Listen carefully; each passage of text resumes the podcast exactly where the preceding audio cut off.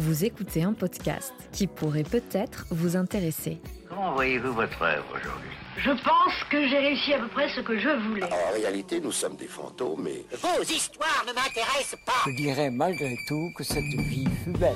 Fleur de Cactus est un podcast qui explore l'impermanence avec audace. Tout change, rien ne dure, tout a une fin, tout est recommencement. Je vous présente la saison 3 de Fleur de Cactus. Je suis Susanna Darcambel, créatrice de ce podcast, et je vous souhaite une très belle écoute. Le thème astral est une photographie, une image à l'instant T de la configuration planétaire à l'heure de notre naissance. Or, les planètes suivent un cycle de plusieurs années bien spécifiques à elles, qui vont apporter de nouveaux éclairages, des mouvements, des changements à ce thème, qui vont signer des grands rendez-vous avec la vie, comme on va le voir aujourd'hui avec Paula Van Grut, qui est mon invitée du jour, astrologue et artiste chère à mon cœur. Bienvenue. Merci beaucoup, Suzanne, de, de m'avoir dans ton émission. Merci Ben, beaucoup. pour une deuxième fois. Donc je suis Yes. super contente. Nous allons donc parler astrologie, deuil et changement de vie aujourd'hui. J'ai une question très terre à terre à te, à te poser. Comment l'astrologie peut-elle être euh, aidante lorsque l'on vit un burn-out ou un changement de vie difficile, concrètement? Bah, je pense que l'astrologie, en fait, euh, comme d'ailleurs aussi le tarot ou même évidemment des thérapies, euh, c'est-à-dire que c'est c'est toujours la possibilité de, de nous regarder d'un autre point de vue. Mm. Donc le simple fait de changer de point de vue euh, est parfois, euh, ben, et parfois non, et souvent thérapeutique parce qu'on est capable en fait de sortir un peu de, de disons des des enfers moments dans lesquels on est Hmm. euh, et, et finalement gagner cette compréhension euh, de voilà de, de comprendre quels sont les cycles dans lesquels on est inséré. L'astrologie, ce qu'elle va apporter de différent, disons par rapport au tarot ou par rapport à d'autres types, disons d'outils, c'est que c'est quand même un art du temps. Hmm. Et, euh, et grâce à ça, on peut comprendre, voilà, donc quel moment de ma vie je suis, euh, quelles sont les thématiques en fait qui sont liées à ça, quels sont les archétypes qui sont en train de jouer. Non pas que l'astrologie va, disons, justifier tout ça, c'est pas le but, mais elle peut déjà donner une description de qu'est-ce qui est en train de se passer sur un plan, je dirais, plus profond, plus symbolique. Et à partir de là, ben, ça peut vraiment aider en fait à, à, s'en sortir, ou en tout cas à comprendre qu'il y a quand même voilà des, possibilités de se décentrer, que du coup il y a des il y a toujours des possibilités de faire différemment, de se comprendre différemment, de lire les événements différemment. Hmm. Et est-ce qu'il t'est déjà arrivé, toi, en tant qu'astrologue, d'être contacté par une personne qui vit un deuil difficile, un burn-out, et qui veut, qui souhaiterait savoir un peu ce que l'astrologie peut apporter comme éclairage? Oui, c'est-à-dire qu'en fait, j'ai déjà été contactée. Il y a, un peu tous les cas de figure. Et c'est vrai que moi, dans mon approche, j'essaie d'aller pas à pas. C'est-à-dire que quelqu'un qui vient me contacter et que je sens qu'il y a une détresse euh, très, très grande, moi, je dis, bon, euh, déjà, il faut qu'on fasse le premier travail qui est de comprendre vous. Donc, c'est regarder le thème astral de naissance. C'est-à-dire que là, on n'est même pas en train de parler de cycle ou quoi que ce soit. On est déjà en train de se focaliser sur la personne. Parce que tout être humain, et, euh, et ça c'est l'image un peu que j'utilise, on est tous câblés d'une certaine façon, avec donc nos, voilà, nos- nos facilités, nos blocages. Et, et je trouve qu'il y a beaucoup de moments dans la vie où quand on est en souffrance, Évidemment, il se peut que ça soit dû à des choses externes, hein, euh, par exemple quelqu'un qu'on aime beaucoup qui part et que du coup ça va déclencher en nous, euh, voilà, énormément de, de, de, de souffrance. Euh, mais évidemment que c'est toujours un, un- un dialogue en fait, c'est-à-dire qu'en fait c'est un dialogue entre qui on est et le monde. Hmm. Et, et je trouve que souvent, notamment dans le cas par exemple du burn-out, c'est parce qu'en fait on s'est trop appuyé sur un certain mécanisme sans explorer en fait d'autres possibilités et, et surtout sans faire ce travail, je dirais, d'intériorité qui est très importante en fait pour que voilà, on puisse peut-être digérer les choses qui nous arrivent aussi. Hmm. Donc, quand les gens viennent me, me contacter, j'essaye toujours de, les- de leur dire, OK, d'abord, il faut qu'on fasse un travail de comprendre vous, avant même que je commence à parler de cycle, qu'est-ce qui est en train de se passer, et ainsi de suite. Parce que les gens, ils veulent euh, un peu, et c'est normal, hein, c'est totalement euh, humain, ça, des sortes de solutions rapides. Et, et, et moi, j'ai envie de dire que quand on est face à, à des processus de deuil ou euh, quand on est dans un burn-out, ben, les remèdes, disons, ne sont pas immédiats parce Hmm. que ça demande qu'on fasse un travail, je dirais, de digestion de tout ça. Et ce temps-là, il n'est pas, euh, on peut pas décider du genre, OK, en 48 heures, il faut que ça soit réglé parce que l'émotionnel ne marche pas comme ça. Donc, euh, donc moi, j'essaye toujours en fait de remettre les personnes en fait dans cette perspective que l'astrologie est un des outils, n'est pas le seul, et que si on est face à des, blocages qui sont vraiment euh, extrêmement puissants, bah il faut faire un travail en fait sur la durée. Et souvent, euh, je vais dire voilà, ce serait peut-être pas mal de euh, de suivre une thérapie. Après, il y a des différents types de thérapies, mais en tout cas d'entamer ce processus de mieux s'écouter, de plus se comprendre. Et ça, ça demande du temps. Ouais, de mieux s'écouter, de déconstruire aussi cer- certains schémas mentaux dans lesquels on est. Dans le cas du burn-out, en fait, c'est un travail euh, qui peut même remonter euh, à des générations antérieures, euh, même rien que les parents, voir leur modèle de travail, etc. Donc, en effet, comme tu disais, en 48 heures, c'est pas possible de solutionner un, un problème peut-être de toute une vie. Et hum, avant de regarder ensemble les thématiques que soulèvent différentes planètes, différents cycles planétaires, j'aimerais qu'on parle un peu de certaines définitions pour pas perdre l'audience. Euh, Qu'est-ce qu'un cycle planétaire et comment se différencie-t-il d'un transit? Ah, en fait, euh, un cycle planétaire, il faut donc imaginer qu'une planète va prendre X temps pour faire le tour autour du Soleil. Donc, on appelle une révolution solaire. ok Donc, par exemple, la Terre, elle prend un an pour faire un cycle autour du Soleil. Euh, Mars va prendre deux ans. Jupiter va prendre 12 ans. Saturne va prendre 28, 29 ans. Et après Saturne, on rentre donc dans des cycles qui sont beaucoup plus longs. Uranus, c'est 84 ans. Euh, Neptune, c'est plus de 150 ans. Et puis, euh, quand on arrive à Pluton, on est dans un cycle de 250 ans. C'est-à-dire que Pluton prend 250 ans pour faire le tour, disons, du zodiaque, donc une révolution autour du Soleil. Donc ça, c'est les cycles planétaires. Et on est d'accord que euh, des cycles planétaires, ceux qui restent, disons, à échelle humaine, euh, c'est jusqu'à Uranus. C'est-à-dire que quand on arrive à faire une révolution uranienne dans une vie, c'est qu'on a atteint l'âge de 84 ans. C'est pas tout le monde qui arrive à ça, hein. mais disons que ça reste quand même dans une échelle qu'on peut imaginer. Quand on commence à aller vers Neptune, bah là, euh, il faut devenir Abraham euh, ou des, de- on est en train de se référer à voilà, des archétypes. C'est pas, c'est pas, c'est pas des cycles qu'on connaît. Donc, mais, mais ceci dit, donc pour faire cette distinction, donc les transits, c'est que euh, quand on va parler de cycle planétaire, on va par exemple se référer beaucoup d'ailleurs au cycle de Saturne. Saturne, c'est notamment, on entend beaucoup euh, parler voilà de, de retour de Saturne. Et retour de Saturne, c'est effectivement bah, un premier cycle de 28-29 ans, après un autre cycle où on a 58 ans, et si on a de la chance, peut-être qu'on peut avoir un troisième cycle Saturne. Mais disons que c'est vraiment poussé, euh, poussé beaucoup. Les transits, c'est qu'en fait, on va prendre le mouvement de ces planètes dans le système solaire, les repérer en fait par rapport à nous, c'est-à-dire que chaque être humain, il faut imaginer que chaque être humain, il a son ciel de naissance. Donc, par exemple, je suis née au moment où, euh, je sais pas, Saturne était en poisson. Mhm. Ok 29 ans plus tard, Saturne, dans sa révolution, parce que donc Saturne, il s'arrête pas au moment où je suis née, quoi. C'est-à-dire que Mm. tout est en mouvement constant. Donc, 29 ans plus tard, il va revenir, en fait, au degré où il était au moment de ma naissance. Donc là, on va dire, voilà, c'est mon retour de Saturne, mon premier. Hmm, ok. Deuxième retour de Saturne, ça sera à mes 58, 59 ans. Tu vois?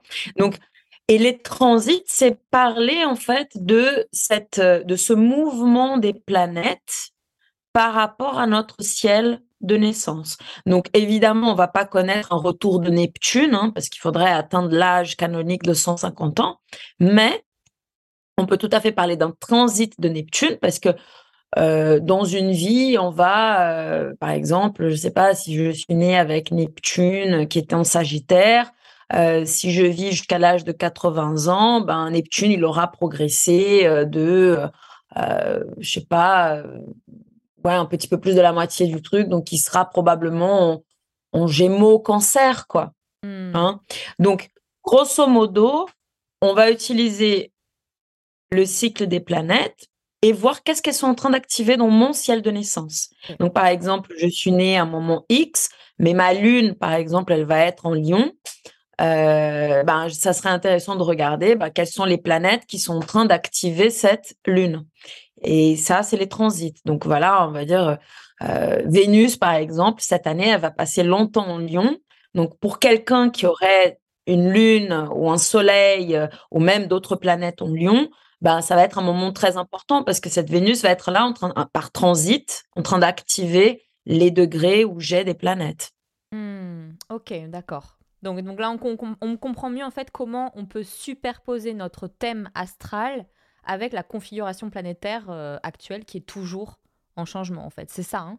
En, fait, ce qu'on peut dire, c'est, je, je, même à l'envers de ce que tu as dit. En fait, ce qu'on on part du noyau dur, c'est-à-dire nous, mmh notre ciel de naissance, et autour de ce ciel de naissance, on va superposer le ciel actuel.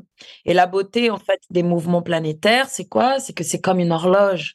On sait où sera Vénus dans 500 ans, par exemple On pourrait regarder, bah, si on vivait 500 ans, bah, qu'est-ce qu'elle serait en train d'activer dans notre ciel, par exemple.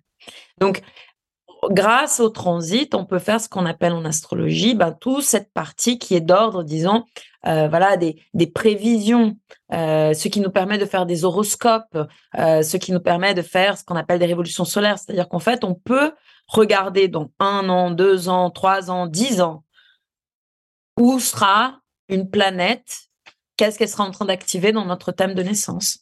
Il y a des planètes qui ont donc une importance un peu plus capitale, je dirais, comme Saturne par exemple, parce qu'elle marque euh, des temps comme ça qui sont très euh, ben, symboliquement très liés à notre mode de vie et à notre évolution personnelle. Donc par exemple, je pense à Saturne, on parle du passage ben, de 28-30 ans. Euh, chez les hindous aussi, c'est enfin hindous, oui, c'est les hindous et qui, qui euh, font une euh, l'astrologie védique. Pareil, cet âge-là est, très important à regarder en fait dans l'astrologie. Et hum, est-ce que c'est la raison pour laquelle Saturne est quand même un, point fondamental dans un thème astral et du coup pour mieux comprendre les transits Toutes les planètes du système solaire sont importantes. Euh, chacune à sa façon. Et c'est comme si on essayait de regarder, euh, je sais pas, une jungle et on disait que dans la jungle, il y avait que le tigre qui était important. Certes, le tigre, il est très important, mais il y a aussi les singes, il y a aussi des tas d'autres choses. Donc, moi, je préfère vraiment regarder le thème de quelqu'un comme une sorte d'écosystème. Hein. C'est vraiment mmh comme un système solaire, en fait. Un être humain, c'est un petit bout d'univers euh, et tout est important. Par exemple, travailler avec les cycles de la Lune qui durent que 29 jours, mmh mine de rien, c'est ultra important parce que la Lune, elle va toujours donner un référentiel, disons, au jour le jour de notre état émotionnel. Donc, tout dépend, en fait, de à quel degré on se place. Donc, parfois, c'est important de revenir à quelque chose de très proche. La Lune, Mercure, Vénus et Mars, donc ça, c'est les planètes personnelles, et évidemment, bah, le Soleil, hein, qui, du coup, est vraiment l'astre, l'identité qui est là, qui est hyper importante. Donc, il y a ça.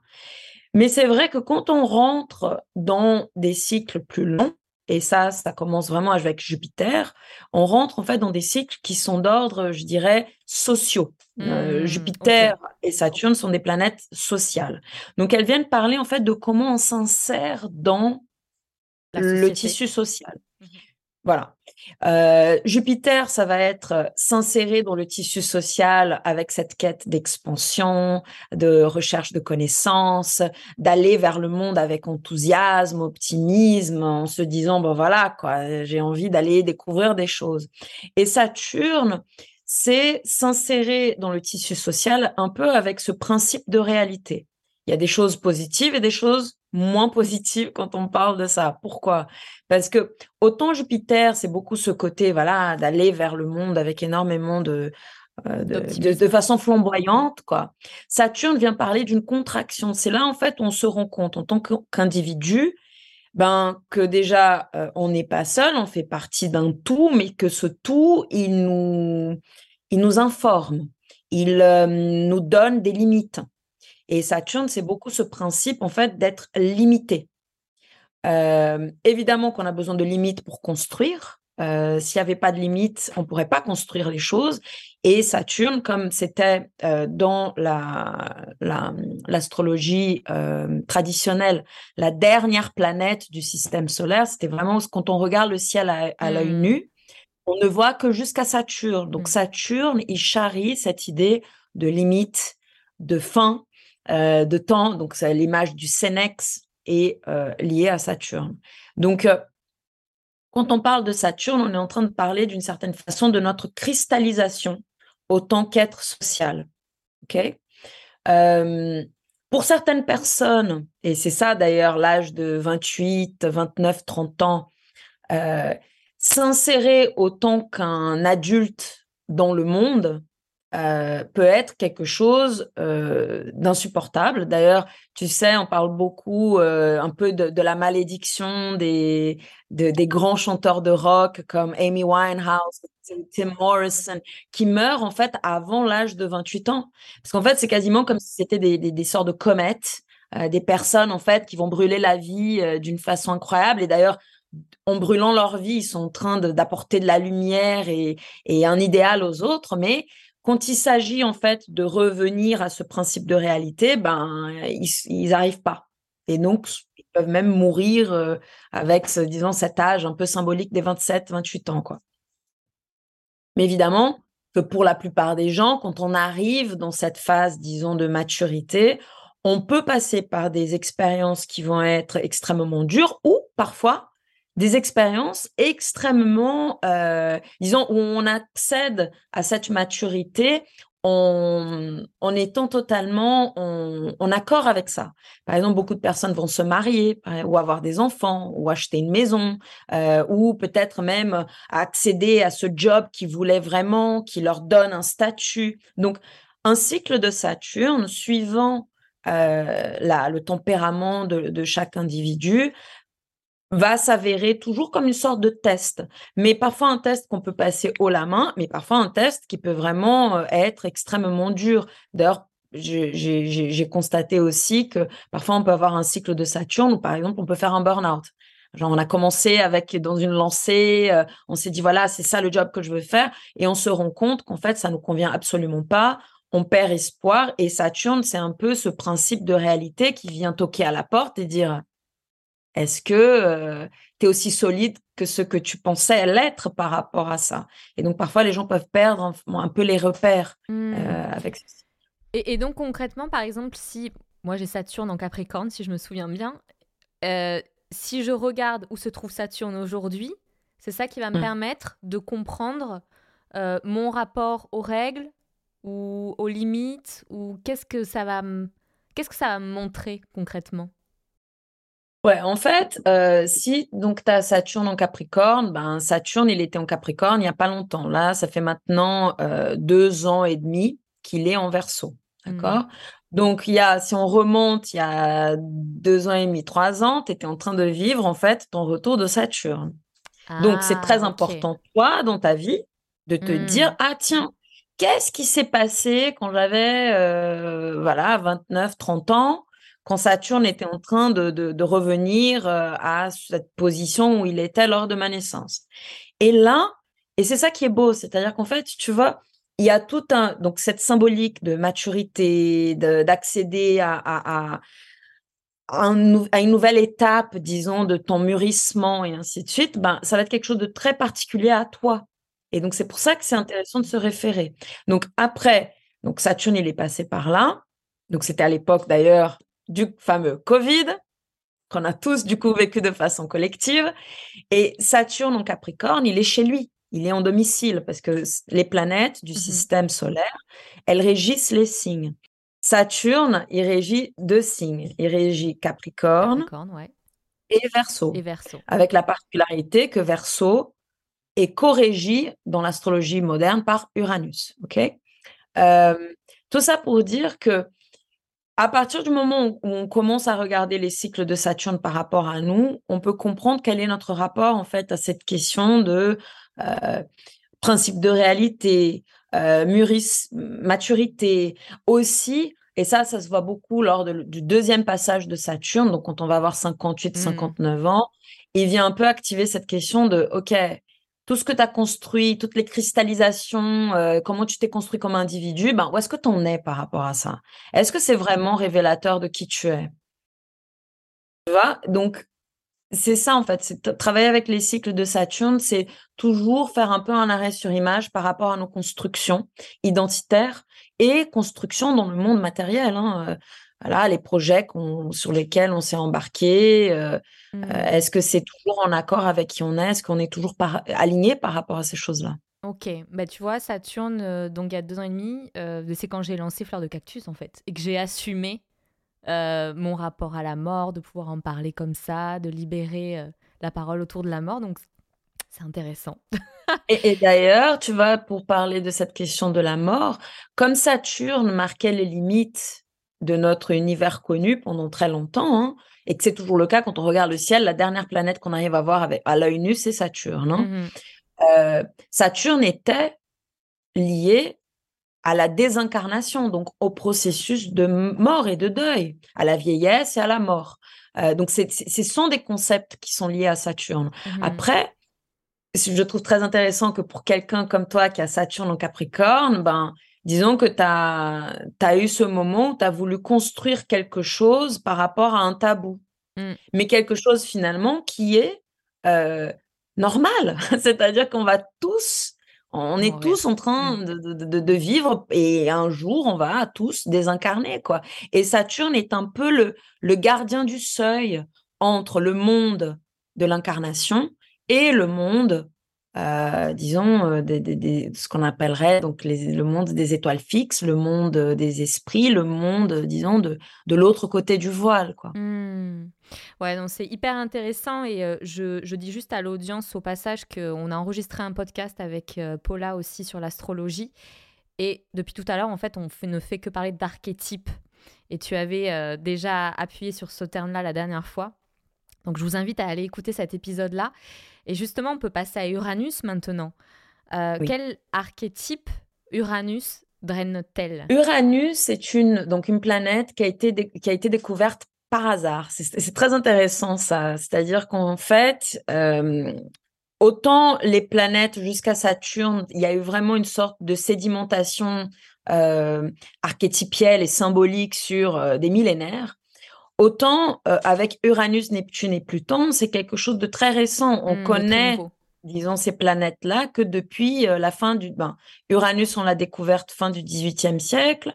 Neptune, c'était courant du XIXe siècle. Et Pluton, c'est une planète planétoïde, hein, c'est comme on veut, qui a été découverte en 1930. Donc, en fait, ce que les astrologues contemporains font, c'est que il lit beaucoup le, moment de la découverte de ces planètes.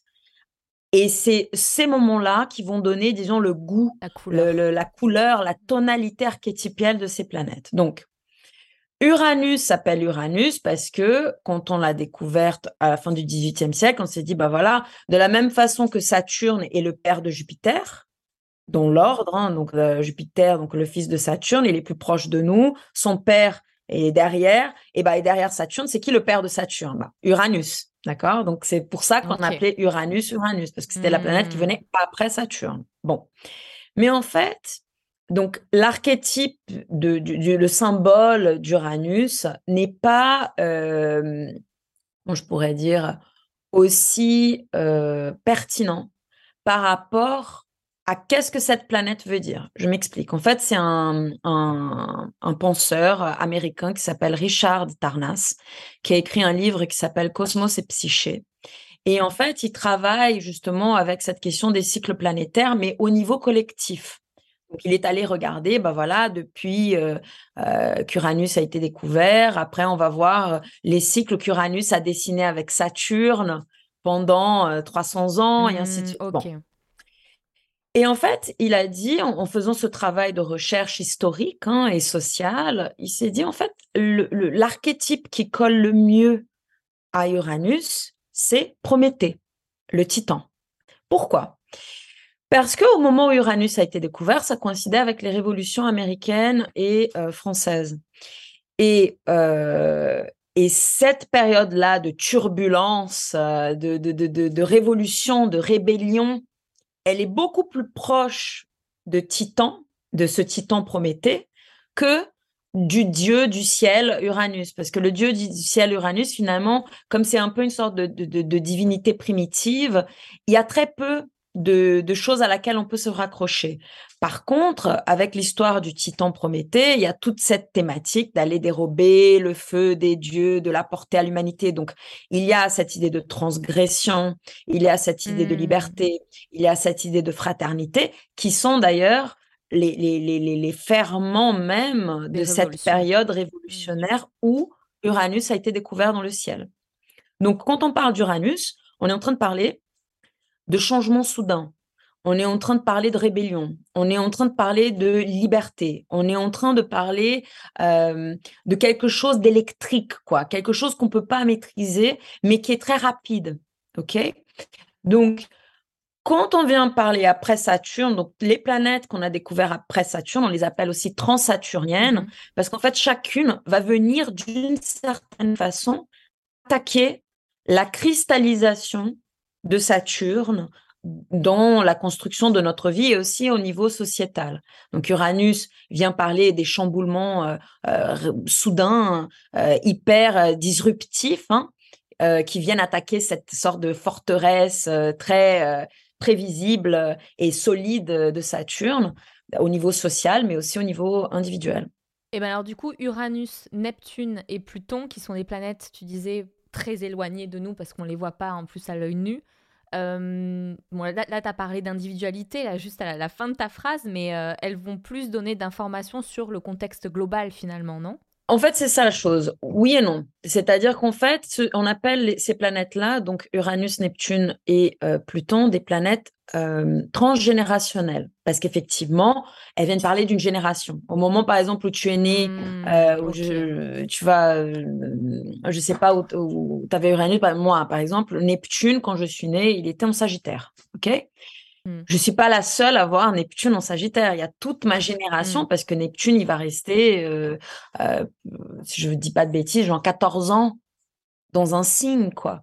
Donc, donc, à cause de ça, c'est toute une génération, en fait, qui va partager ce Neptune en Sagittaire. Donc, évidemment, quand on va regarder le thème de quelqu'un, interpréter un Neptune en Sagittaire de façon ultra personnelle n'est pas très pertinent. Par contre, ce qu'on fait, c'est qu'on va regarder Neptune dans quelle maison il se trouve. Parce que, certes, je suis insérée dans une génération, mais l'énergie de Neptune, elle est manifestée dans ma vie de façon personnelle à travers la maison dans laquelle il se trouve. Et la maison, c'est une sorte de découpe qu'on fait du ciel, où on reporte vraiment sur Terre, sur les 24 heures, où est-ce qu'il va se trouver au moment de notre naissance. Donc, on peut, on est toujours dans ce va-et-vient, en fait, avec les planètes euh, transgénérationnelles, entre le côté de la génération, du collectif, mais aussi des processus qui seraient d'ordre inconscient individuel. Donc c'est un peu comme si on était en train de parler de inconscient collectif et inconscient individuel. c'est ce que j'allais dire. De ce qu'on hérite des générations antérieures en fait, et de la manière dont elles vont euh, conditionner nos comportements. Donc en fait, ça, ça a du sens, je trouve, si on s'intéresse à la psychogénéalogie, ce que tu dis là, en fait, ça, ça fait beaucoup écho. Euh, et, je trouve que ça donne beaucoup de cohérence aux propos astrologiques du coup. Mm. Euh, est-ce que on peut parler de Neptune? Bien sûr. Qui a 165 ans, je crois que j'ai vu. Elle passe 14 ans dans chaque signe. C'est ça. 165 ans pour faire le tour du Soleil. C'est hyper long. hyper long. Et en fait, qu'est-ce qui se passe? C'est que Neptune, donc il a été découvert euh, en 1848. Euh, et, et d'ailleurs, c'est très drôle parce que c'est une planète, la découverte de Neptune coïncide en fait avec euh, l'invention à la fois de l'anesthésie et de la photo. Hmm. Euh, et, et- et donc, du coup, Neptune est vraiment lié à des processus, disons, de, de dissolution euh, ou aussi un peu de, de simulacre, d'illusion. Euh, De folie douce un peu aussi, non? Un peu le côté artiste. euh, totalement. C'est-à-dire qu'en fait, quand, on vient parler de Neptune, et, et d'ailleurs, c'est très beau parce que hum, quand on se réfère, disons, au royaume de Neptune, c'est les océans. Et l'océan, euh, c'est donc euh, ça, ça recouvre quand même deux tiers de notre terre, donc c'est un royaume qui est extrêmement vaste. hein. Et on peut avoir l'impression quand on regarde l'océan, par exemple, au bord de la plage, on se dit ah comme c'est calme, que c'est beau. Mais en fait, on n'est absolument pas au courant de qu'est-ce qui est en train de se passer dans les profondeurs et dans les tréfonds de cet océan. Mhm. Donc, avec Neptune, il y a toujours cette notion qu'on est face à une force euh, où on peut se tromper. On peut penser que c'est une chose alors que c'est une autre.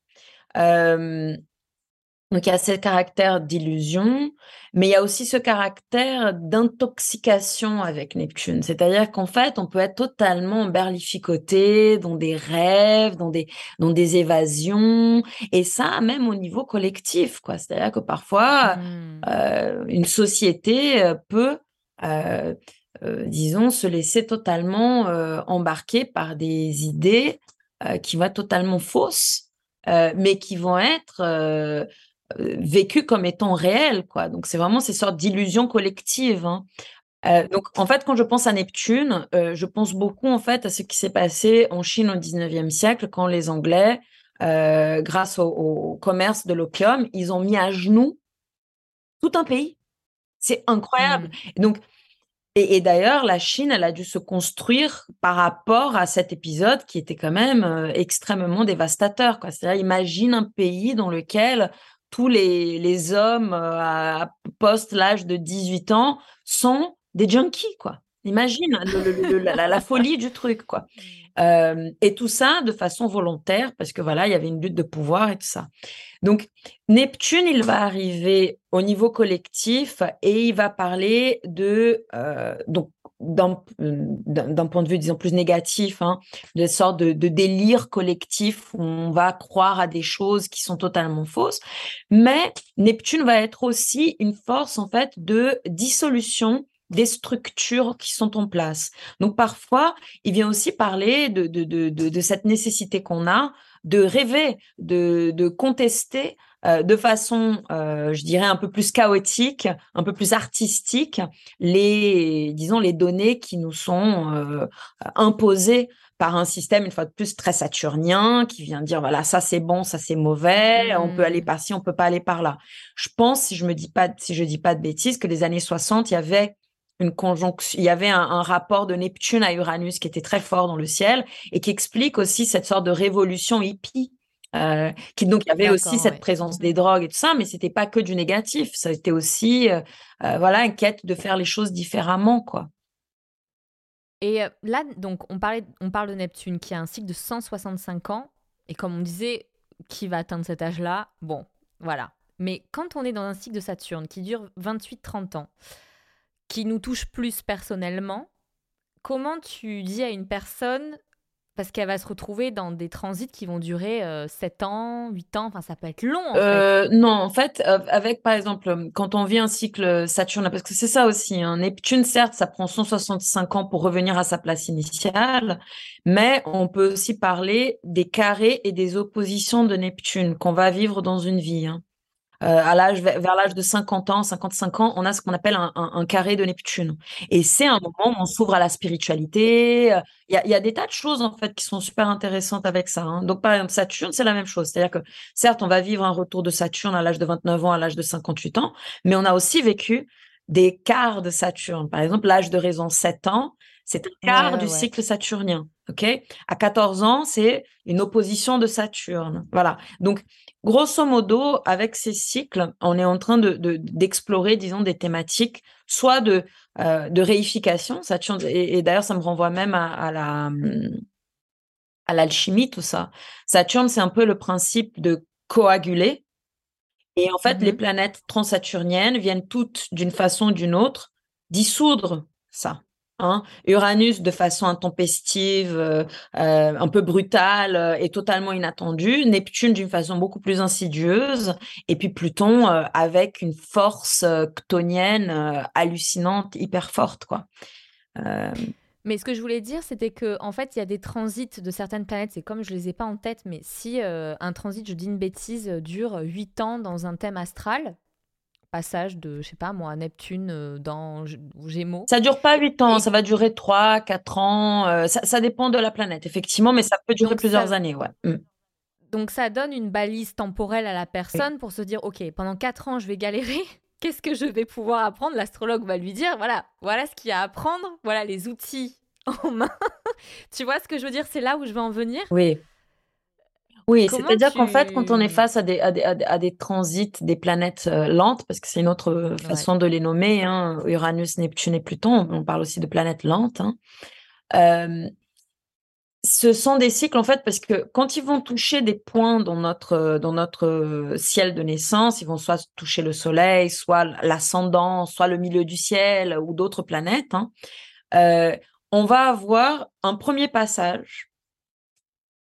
Après, il y a la rétrogradation, donc un autre passage. Et après, ça reprend une marche Hmm. directe, un troisième passage. Donc souvent, on va avoir ce qu'on appelle euh, trois euh, points de contact qu'on peut vraiment Hmm.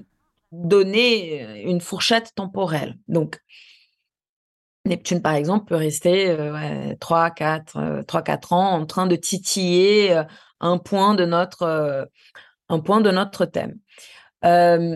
Donc, oui, l'astrologue, il va venir, il va dire, quelqu'un, par exemple, qui va venir dire, je suis totalement perdu. Et là, je comprends plus rien, j'ai pas d'énergie, je sais pas ce qui m'arrive, euh, je ne sais plus où aller. euh, ah, là, on sait que quand la, que- quand la personne commence à parler comme ça, on va regarder du côté de, de Neptune ou de Pluton. On dit, ah, il y a un truc Hmm. ici. Et déjà, on peut dire, ben, est-ce que ça a démarré à tel moment plus ou moins? Et là, qu'on est en train de regarder, ben, le moment où ces planètes lentes sont en train d'activer ce point dans le, thème. Et déjà, en donnant ce cadre temporel, ça revient au début de notre conversation, on donne déjà la possibilité à quelqu'un de comprendre que, bah oui, de la même façon que ça arrive, un jour, ça va partir. Ça, c'est déjà énorme. Que souvent, Mhm. quand on est dans la tempête, parfois, on peut se dire, mais ça va toujours durer, euh, je vais plus sortir de Mhm. cette tempête. Et en fait, non, parce que on est soumis au temps et le bon comme le mauvais passe.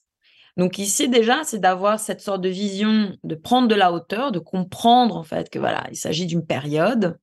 Et ça, c'est déjà énorme. Et après, dans cette période, de se poser des questions qui sont des questions constructives. Euh, par exemple, si on est euh, totalement perdu, pour raison X, Y, euh, imaginons que la personne, Par rapport au travail, voilà, par rapport au travail, je suis perdu. D'accord, ça veut dire quoi être perdu? Déjà, on pose des questions. Pour vous, ça veut dire quoi être perdu dans le travail? Parce qu'il faut quand même que la personne puisse parler, dire Mhm. qu'est-ce qu'elle met derrière le mot perdu, donc elle puisse faire ce point, quoi, même si c'est compliqué. Donc elle va dire, voilà, je suis perdue parce que je pensais que j'aimais faire ce travail que je fais et je me rends compte euh, qu'en fait, non, j'aime pas ou euh, j'ai perdu l'envie de faire ce que je fais ainsi de suite. Voilà, donc on commence à, explorer ces thématiques-là. Et à partir de là, ben, la personne, elle commence à gagner un peu plus de clarté, en fait, par rapport à qu'est-ce qu'elle veut dire par perdu. Est-ce que finalement, il s'agit de changer de métier ou simplement de faire évoluer son métier? C'est déjà énorme comme, comme, comme distinction. Donc, toujours de mener la personne à travailler avec ses cycles de la façon la plus, euh, je dirais, euh, constructive et positive possible. hein. Euh, Mhm. sans évidemment faire bisounours. hein. L'idée ici, c'est pas de dire ah c'est extraordinaire. euh, non, c'est difficile. hein. Certains cycles sont compliqués et d'ailleurs on, on sait ça. Mais de se dire ok qu'est-ce que je peux apprendre ici? Euh, Comment d'ailleurs je peux en, en comprenant que ce qui m'arrive n'est pas simplement ce qui m'arrive, c'est aussi d'une certaine façon ce que je désirais ou que j'ai projeté aussi, parce qu'on est en constant dialogue avec notre, euh, notre environnement. je donne un exemple tout bête, mais par exemple, quand on va vivre un ce qu'on pourrait dire un accident.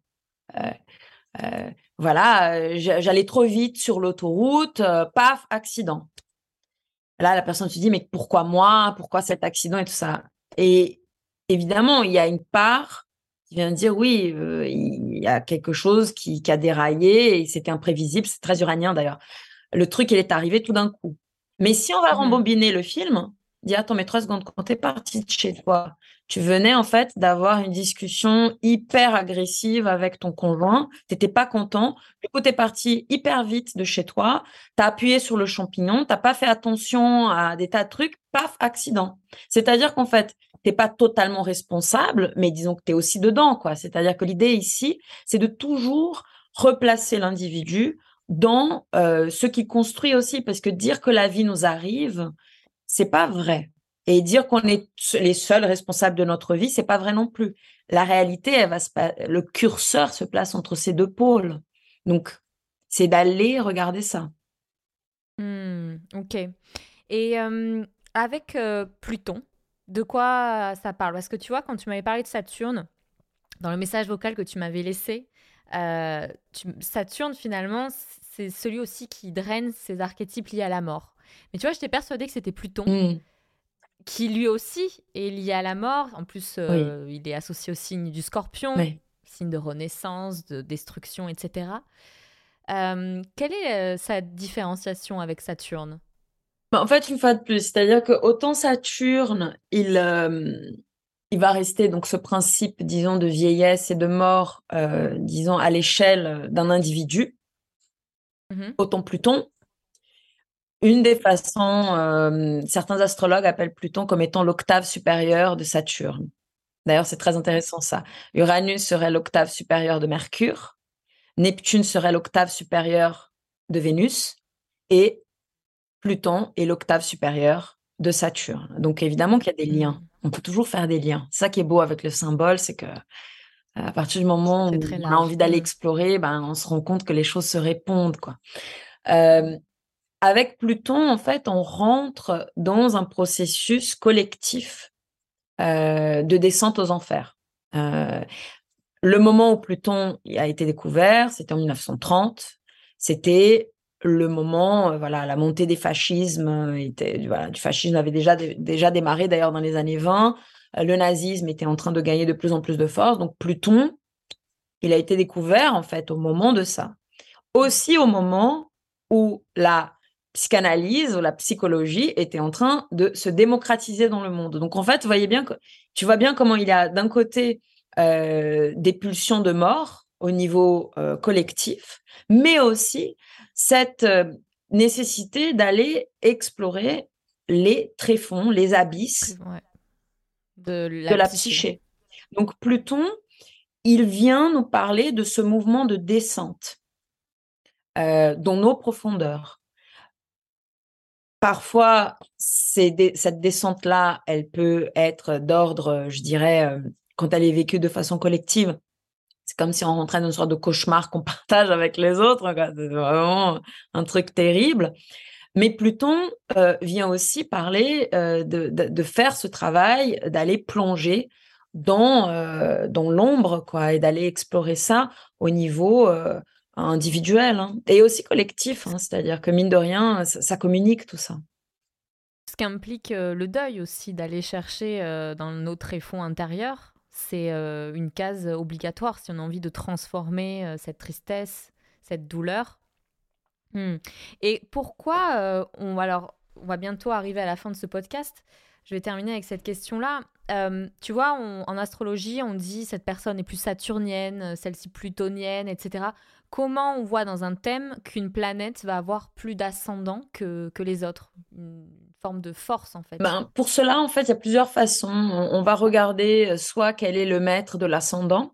Donc, euh, quelqu'un qui aurait un ascendant, euh, par exemple, en Capricorne, ben, on va regarder Saturne. Saturne va être important dans ce thème. parfois aussi, on va regarder si on a des planètes en fait qui touchent ce qu'on appelle les angles. Donc, on a l'angle ascendant-descendant, mais on a aussi l'angle du milieu du ciel, fond du ciel. Donc, on va regarder s'il y a des planètes qui sont en train de toucher ces angles. Et à partir de là, ben, on sait euh, que telle planète va avoir une place particulière ou un poids particulier, en fait, par rapport au tempérament de la personne. Mmh. Donc on avait quatre profils. Si on commence une personne saturnienne, elle va, elle va, elle va être comment? Qu'est-ce qu'elle va bah, Une personne saturnienne, donc elle va, euh, quelqu'un qui aurait un Saturne très fort, ça va être quelqu'un effectivement qui va avoir ce côté euh, de, de, vouloir construire, de responsabilité, de sérieux, parfois même d'une certaine, euh, comment je pourrais dire, froideur aussi, hein, parce que Saturne, ça implique aussi ces questions de froideur, d'éloignement et ainsi de suite. Donc, c'est souvent des personnes qui sont très habitées par le devoir. Euh, moi, Saturne, c'est beaucoup mmh. là, cette notion de je, dois, il faut, c'est comme ça. Hein, c'est très saturnien, ça. Après Uranus, ben c'est totalement l'inverse. Quelqu'un qui aurait un profil uranien, c'est quelqu'un en fait qui a ce besoin de, liberté, de, de, de, chambouler les choses. Parfois, euh, des personnes vont avoir un Uranus qui va être important dans leur thème, mais euh, ils vont prendre un certain temps dans leur vie pour libérer cet Uranus. Parce que parfois, ça dépend d'où ça se place, mais un Uranus de maison 12, c'est comme si on était genre fondamentalement libertaire, mais qu'on savait cacher notre jeu. Hmm. Ce genre de choses. Quoi. Mais ça reste quand même des personnes que, genre, par exemple, quelqu'un qui aurait, par exemple, un ascendant Capricorne, mais avec un Uranus très proche euh, de, de, de, de, cet ascendant, ça serait quelqu'un qui pourrait donner cette image du devoir. Donc, c'est très british, très anglais, quoi. Très dans la tradition, machin. Mais euh, quand on va juste voilà boire un, verre de, bière avec, on se rend compte qu'en fait, euh, la personne adore écouter du punk rock euh, et aller à des, à des raves, quoi. Un truc qu'on n'aurait jamais imaginé, quoi. Donc ça, c'est un profil uranien un peu, voilà, dans le placard, mais ça existe. Hein. Mais disons que quand on a un Uranus, disons que visible, c'est beaucoup cette idée de voilà d'être constamment en train de, chambouler les choses pour euh, voilà, se réinventer euh, et ainsi de suite. Donc euh, ça, c'est un profil uranien très fort. Un profil neptunien, ça va être quelqu'un qui va avoir ce côté mystérieux, un peu où les frontières ne sont pas nettes, quelqu'un qui va être beaucoup dans, disons, dans des choses assez subtiles en fait, dans sa façon de percevoir le monde, d'être perçu avec Neptune, il faut toujours faire beaucoup attention avec cette notion de la victimisation, parce qu'il y a ce sort de fantasme qui peut être très très fort. Donc, euh, quand on va avoir un Neptune fort dans le thème, il faut toujours aller regarder euh, euh, comment la personne se positionne aussi par rapport à cette question de d'idéal et, donc toujours de déception par rapport à l'idéal, victimisation par rapport au sauveur, ce genre de choses. Mmh. donc Neptune va donner une personnalité, je dirais, plus artistique ou plus, disons, euh, euh ineffable. incomprise aussi. Hmm. Hein? Incomprise aussi. Ouais. L'artiste incompris. Ouais, ou même la personne, elle a du mal à se percevoir elle-même. Hmm, parfois un peu hmm, cette, difficulté en fait à faire le point. Hein? Euh, mais, mais, qui peut donner une sensibilité extraordinaire. Hein. Après, une personnalité qui aurait un, profil plutonien, euh, ce sont des personnes en fait qui euh, sont très au courant de, cette notion de survie, euh, de disons de cette question de pouvoir. et quand on va avoir un profil, un profil plutonien, plutonien très très très fort, on est face à des personnes qui vont avoir beaucoup de charisme, euh, et parfois même un, côté euh, où euh, il peut avoir aussi de la manipulation, consciente ou pas. mais en tout cas, il y a toujours cette notion, on, est toujours un peu sur le mode survie avec quelqu'un qui aurait un Pluton très fort dans le ciel. C'est-à-dire quelqu'un qui a compris, parce que ayant vécu des choses très très noires, hein, euh, que bah oui la vie euh, elle est pas que sympa que les gens sont pas que bienveillants. Et donc c'est comme si la personne elle se cristallisait aussi beaucoup par rapport à cette question de je dois survivre avant tout euh, et, ça peut donner effectivement des personnalités extrêmement explosives très fortes et, mais après bon chacun avec ce qu'on a qu'est-ce que cette personne va faire avec ça? Parce que Pluton aussi peut donner cette, cette fantastique qualité d'apporter de la profondeur et de la transformation hein. Je rappelle à l'audience que euh, Paula a écrit un, livre, S'initier à l'astrologie, qui est un manuel vraiment très pratico-pratique pour pouvoir euh, apprendre les bases de l'astrologie. Et en effet, on peut savoir quelle euh, dominante. Ouais, quelle, quelle, est la planète dominante, ouais. Ou les planètes. Parce que souvent, je travaille avec deux. J'aime bien travailler avec deux planètes. J'aime bien, c'est comme une sorte de, de. Comment je pourrais dire? Pour moi, un thème astral, c'est comme une toile. Et parfois, j'aime bien mélanger les couleurs, euh, voilà, apporter des, subtilités euh, au dessin. Euh, parce que voilà, un être humain, c'est aussi ça, hein, c'est un work in progress. Donc, et l'astrologue, je trouve que c'est intéressant de, de toujours aller regarder les choses et, essayer de comprendre et, surtout apporter de la nuance dans une lecture. Jamais enfermer quelqu'un avec le ciel. Ça, c'est quelque chose à laquelle je, je milite contre. On n'utilise pas l'astrologie pour enfermer les gens. C'était le mot de la fin. Merci beaucoup, Paula. Merci, Suzanne. Vous pouvez découvrir les créations de Paula via son compte Instagram, je vous mets le lien en description. N'oubliez pas que le podcast est disponible aussi sur YouTube. Je sais qu'il y a des parents, des boomers comme on dit, qui n'ont pas l'habitude d'écouter des podcasts et qui parfois ne savent même pas ce qu'est un podcast. Donc sachez qu'il est aussi sur YouTube, qu'il arrive un peu en décalé, mais il y a déjà pas mal d'épisodes euh, d'uploadés. Passez un bon week-end si vous écoutez ce podcast en fin de semaine. Et sinon, eh bien, prenez soin de vous. À très bientôt. Ciao.